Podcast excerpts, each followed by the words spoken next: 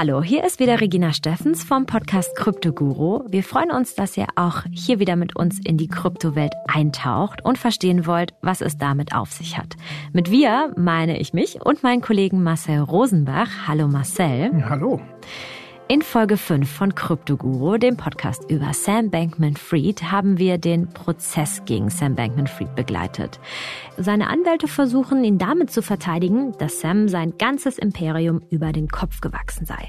Alles einfach zu groß wurde. Hm, naja. Man braucht schon eine ordentliche Portion Vorstellungskraft, um jetzt noch an die Zukunft von Krypto zu glauben. Oder Marcel? Naja, also welche Zukunft Kryptowährungen haben, ob sie überhaupt eine haben, ist tatsächlich eine Frage, wo wir Experten aller Couleur finden, aus den etablierten Finanzmärkten, aber auch aus der Kryptobranche äh, selbst, deren Einschätzungen wirklich komplett auseinanderdriften. Ich persönlich glaube, wie es tatsächlich mit Krypto weitergeht, hängt von sehr vielen Faktoren ab, unter anderem natürlich auch von der Frage, wie Staaten und Aufsichtsbehörden reagieren, auch auf das FTX-Desaster konkret. Die echten Bitcoiner reden ja gern davon, dass wir hier eigentlich das einzige zensurfreie Geld, die einzige zensurfreie Währung vor uns haben, die von Regierungen gar nicht verboten werden könne. Aber ganz so ist es halt nicht. Zum Beispiel könnten sich Staaten international ja darauf verständigen, das Bitcoin-Mining zu verbieten. Das hat China ja beispielsweise schon getan. Und das hätte massive Auswirkungen auf das System und sicher auch auf den Wert des Bitcoin. Und was glaubst du, hat FTX konkret für einen Einfluss auf die Kryptobranche genommen? Also ich persönlich glaube, dass der FTX-Zusammenbruch ein schwerer Rückschlag in das Vertrauen in diese Branche, in diesen Gesamtmarkt ist. Aber ich glaube nicht, dass er das Ende dieser Branche bedeutet. Dafür spricht auch, dass es eigentlich kaum einen Markt gibt, der schon so oft totgesagt wurde. Gibt da ganz lustige Zähler im Netz, die man sich anschauen kann, wie oft der Bitcoin beispielsweise schon für tot erklärt wurde, seit es ihn gibt. Der erste wurde ja Anfang 2009 gemeint. Da sind wir jetzt bei mehreren hundert solcher Aussagen und äh, Weissagungen. Und ich glaube auch tatsächlich, da wird es noch einige geben und einige Wiederauferstehungen. Also dafür ist der Bitcoin eigentlich recht lebendig, muss man man sagen. Der FTX-Crash war ja nicht der allererste Skandal, der in der Kryptowelt ein Beben ausgelöst hat. Es gab schon einige vorab.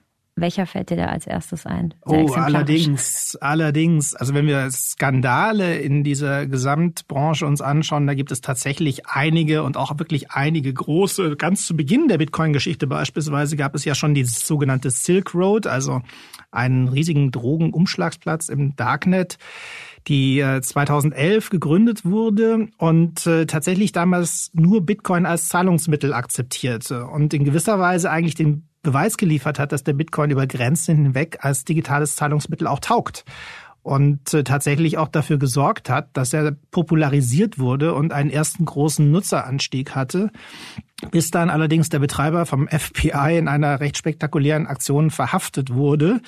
Und klar wurde, dass über diese Börse 1,2 Milliarden Dollar in Bitcoin umgesetzt worden sind und auch tatsächlich bei ihm mehr als 140.000 Bitcoin beschlagnahmt wurden. Dann gab es auch noch einen Namen, der uns in unserer Recherche auch oft begegnet ist. Das ist Mount Gox. In der Tat, weil es da natürlich auch um eine Börse geht. Und wir haben hier im Rahmen unserer Recherche mit mehreren Opfern gesprochen, die auf FTX Geld verloren haben. Interessanterweise haben zwei davon uns erzählt, dass sie auch schon Kunden bei Mount Gox waren. Also schon zum zweiten Mal erleben, wie eine Börse, bei der sie ihre Assets hatten, ihre Kryptowerte, pleite geht. Und äh, diese Mount Gox-Pleite war wirklich spektakulär. Im Jahr 2014 war auch ein Riesenblow damals für den Gesamtmarkt, also wirklich vergleichbar. Auch der Bitcoin-Kurs ging damals nach unten.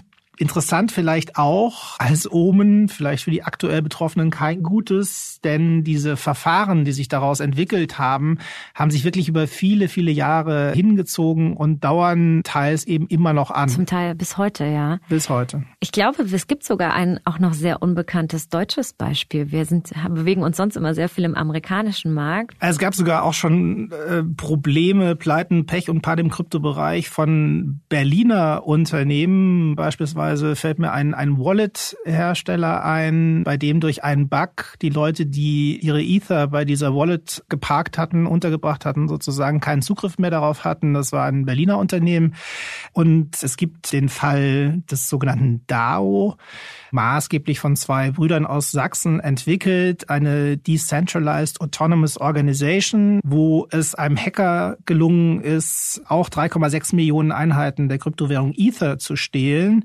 Also man muss gar nicht unbedingt in die Ferne schauen. Es ist ein experimenteller, junger Markt mit interessanten experimentellen Angeboten, die aber eben dann auch zu massiven Verlusten führen. Das zeigt uns, dass auch der Crypto-Space nicht sicher ist vor Hackern, obwohl da so viele Menschen unterwegs sind, die sich sehr gut mit Technik und Digitalisierung auskennen.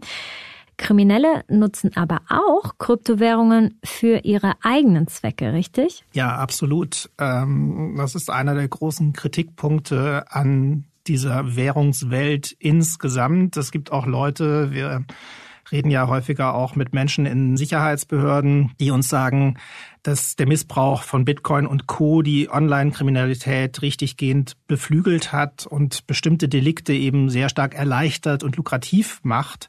Ein großes Beispiel, von dem sicher viele gehört haben, sind Attacken mit Erpressungstrojanern, also sogenannte Ransomware bei denen Kriminelle Gelder erpressen und eben in Kryptowährungen, was für sie ein eleganter Weg ist, weitgehend anonym und ohne jeden physischen Kontakt an die erpressten Lösegelder zu kommen. Und dann bietet sich so ein weitgehend unregulierter Schattenfinanzmarkt natürlich auch für weitere zahlreiche Finanzdelikte an. Also Geldwäsche ist nur ein Beispiel. Und man muss sagen, dieser, dieser Space hat natürlich auch viel Kreativität geweckt in bestimmten Staaten, die stark sanktioniert sind, beispielsweise Nordkorea die ganz gezielt Kryptobörsen weltweit angegriffen haben, also Hacker im Dienste Nordkoreas und Kryptowährungen erbeutet haben, die nach den Ermittlungen von Behörden nicht zuletzt eingesetzt werden dann, um beispielsweise Waffenprogramme zu finanzieren.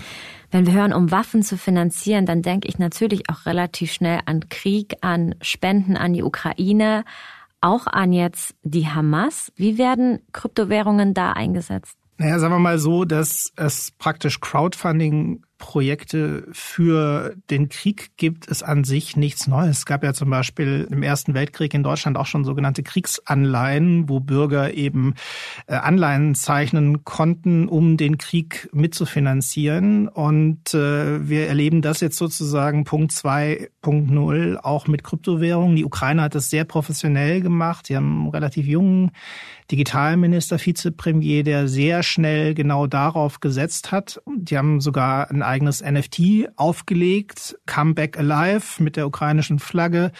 Auch das sehr erfolgreich mit Erträgen im Millionen-Dollar-Bereich. Und das funktioniert natürlich für beide Parteien, für beide Seiten in Kriegssituationen. Absolut. Also man hat auch gesehen, dass Russland äh, das zum einen gesehen und zum anderen sehr, sehr schnell auch kopiert hat. Also Hacktivisten, russische Hacktivisten haben dann sehr schnell ein eigenes NFT aufgelegt und eben auch um Kryptospenden geworben. Das funktioniert natürlich nicht nur für eine Seite und es funktioniert natürlich auch nicht nur mit Spenden. Es ist auch so, dass es die Befürchtung gab, dass natürlich Russland auch dank Krypto oder mit Hilfe von Kryptowährungen das bestehende Sanktionsregime beispielsweise unterlaufen kann, weil es eben doch weniger unter dem Radar funktioniert als beispielsweise Überweisungen im klassischen Finanzsystem. Wie ist es jetzt gerade im Israel-Palästina-Konflikt? Ja, auch die Hamas hat in der Vergangenheit offensiv um Bitcoin und Co. als Spenden geworben und diese auch erhalten. Und es gibt tatsächlich Schätzungen von UN-Vertretern, die sagen, dass bis zu einem Fünftel der Terrorattacken weltweit mittlerweile via Krypto finanziert werden. Das ist heftig. Was auch heftig ist, ist ein ganz anderes Thema, dass Kryptowährungen nicht ganz unrelevant sind, wenn wir über die Klimakrise sprechen. Und zwar geht es um den sehr hohen Energieverbrauch. Was steckt da dahinter? Naja, da müssen wir ein bisschen unterscheiden. Diese Kritik gibt es absolut und sie ist auch valide, aber sie trifft nicht auf alle Kryptowährungen gleichermaßen zu. Das Schmuddelkind ist ja ausgerechnet die Mutter der Kryptowährung, der Bitcoin, und zwar durch das Verfahren, durch das neue Bitcoin geschürft, also beziehungsweise gemeint werden. Bitcoin benutzt als Konsensmechanismus hier ja das sogenannte Proof of Work Verfahren. Also das sind im Prinzip spezialisierte Rechenzentren, die gegeneinander antreten, um den nächsten Hash zu finden und damit den nächsten Block für diese Blockkette, die Blockchain und dann als Belohnung eben einige Bitcoin zu erhalten. Und diese Methode, dieser Wettbewerb der Rechenzentren, diese Methode frisst eben Unmengen an Strom. Und das ist natürlich heftig.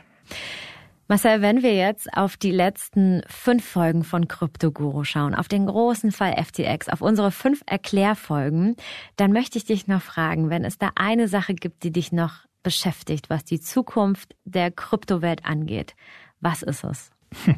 Also ehrlich gesagt beschäftigt mich äh, fast noch mehr und vor allen Dingen fasziniert es mich noch mehr, wenn ich den Blick so ein bisschen zurückwerfe. Nämlich finde ich es wirklich extrem erstaunlich, wie massiv und wie lange die Politik und Staaten dieses Phänomen komplett unterschätzt haben. Das ja immerhin, wenn wir uns an die Anfänge erinnern, ja mal als Kriegserklärung praktisch entstanden ist an das etablierte Finanzsystem und dessen Akteure.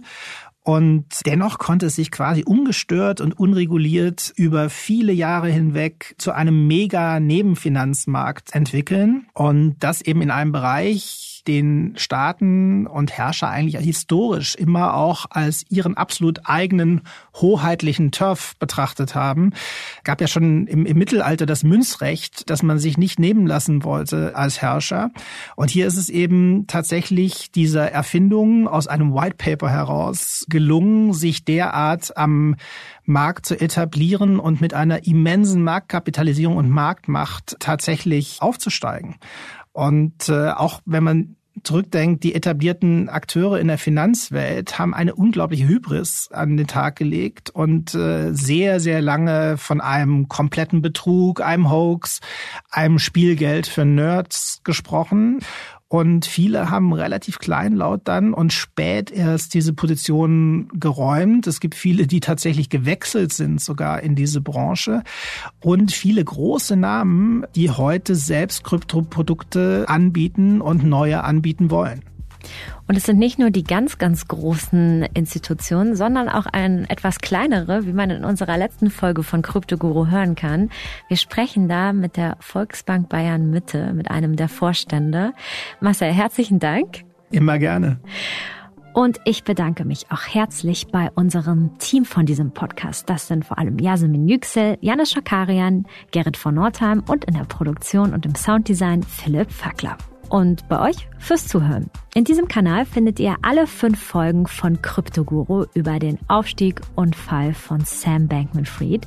Und außerdem könnt ihr in den Podcast Macht und Millionen von Business Insider reinhören, den wir euch hier in den Shownotes verlinken. Dort geht es um Wirtschaftskriminalfälle und ich war dort zu Gast und habe von unserer Kryptoguru-Recherche erzählt. Ihr könnt uns hier im Kanal gerne eine positive Bewertung hinterlassen und wir sagen Tschüss. Ciao.